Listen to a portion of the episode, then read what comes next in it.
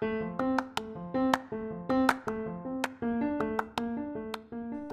a todos, muy buenos días, tarde o noche, a la hora que nos me estén escuchando.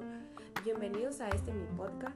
Mi nombre es Lucía Alejandra Elvir, pasante de la carrera universitaria de Derecho en la Universidad Nacional Autónoma de Honduras en el Valle de Sula.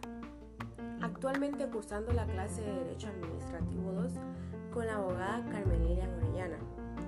En el episodio de hoy les hablaré sobre los requisitos de los actos de la administración pública, contenidos en el título segundo, capítulo 2 de la Ley de Procedimientos Administrativos.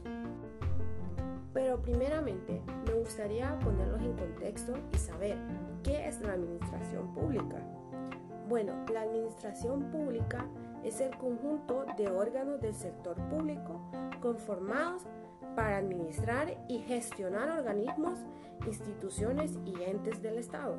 En pocas palabras, podemos decir que la administración pública es el poder ejecutivo en acción. Ahora bien, podemos definir qué es un acto administrativo. Bueno, un acto administrativo es una decisión que toma un ente, tanto como un órgano de la administración pública, y eso tiene efectos jurídicos sobre el administrado. Ahora bien, podemos clasificar qué es un acto administrativo. Bueno, un acto administrativo se clasifica en dos, en generales y particulares. Dentro de los generales tenemos los reglamentos. Que los reglamentos son toda declaración unilateral efectuada en la función administrativa que produce efectos jurídicos generales en forma directa. Dentro de los actos particulares se encuentran los acuerdos y las resoluciones. ¿Qué son los acuerdos? Los acuerdos es una decisión tomada por el Poder Ejecutivo y sus órganos y tienen carácter general. ¿Qué son las resoluciones? Las resoluciones son declaraciones de voluntad judicial competente que aplica la ley en un caso concreto estaría bien mencionar cuáles son las características de ambos, de las generales y de las particulares. Empezaré por las generales. Número 1. Estas van dirigidos a un número determinado o indeterminado de personas. 2.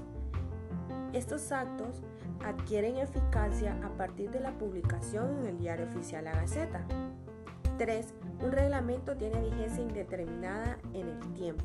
4. La administración pública puede extinguirlo en sede administrativa en cualquier momento.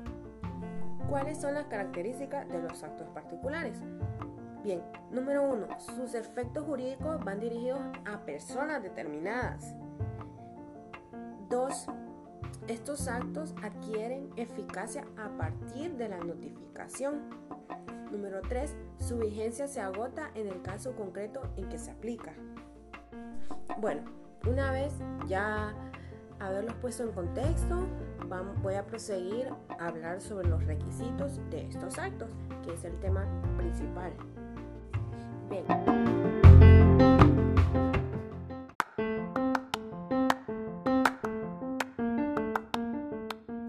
Número 1. Los actos de la administración pública sujetos al derecho administrativo se regirán conforme a lo dispuesto en el presente capítulo. Número 2. Los actos se producirán por escrito, indicando la autoridad que los emite y su fecha, salvo que la ley, las circunstancias o la naturaleza del acto exijan o permitan una forma distinta.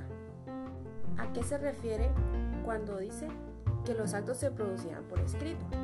Bueno, la Ley General de la Administración Pública en los artículos 116 al 122 regula los actos escritos de los órganos administrativos que adoptarán forma de decretos, acuerdos, resoluciones o providencias.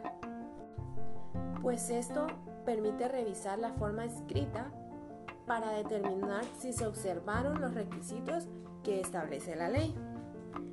Número 3. Los actos serán dictados por el órgano competente, respetando los procedimientos previstos en el ordenamiento jurídico.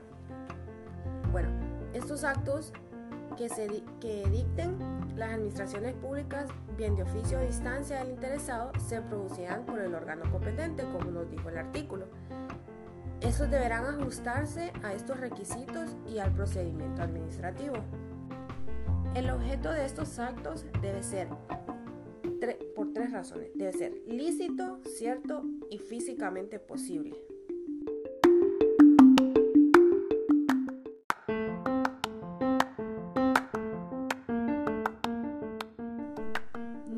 4. Los actos deberán sustentarse en los hechos y antecedentes que les sirvan de causa y en el derecho aplicable. Número 5. La motivación de los actos es obligatoria, expresándose súcitamente lo dispuesto en el artículo precedente. Cuando hablamos de la motivación, también podemos verlo en diferentes formas en las que se puede motivar estos actos. Bueno, para la motivación en los decretos, la ley nos dicta que esta es presidida, según el caso, por la expresión el presidente de la República o el presidente de la República en Secretaría de Estado, siendo seguida así por la fórmula decreta. Seguidamente, la motivación en estos actos estará precedida por la designación de la autoridad que los emite y seguida por la fórmula acuerda. Y por último, en las resoluciones que se indicará el órgano que las emite, su fecha y después la motivación que llevará la fórmula resuelve. Requisito número, número 6. La finalidad de los actos será aquella que resulte de las normas que le atribuyen potestades al órgano emisor. Bueno, en sí, la finalidad de cada órgano del Estado y en el particular del Poder Ejecutivo a través de los diferentes órganos de la administración pública es definida en la ley donde se crea el órgano administrativo. Es en la norma de que manera explícita o implícita le asigna un fin específico.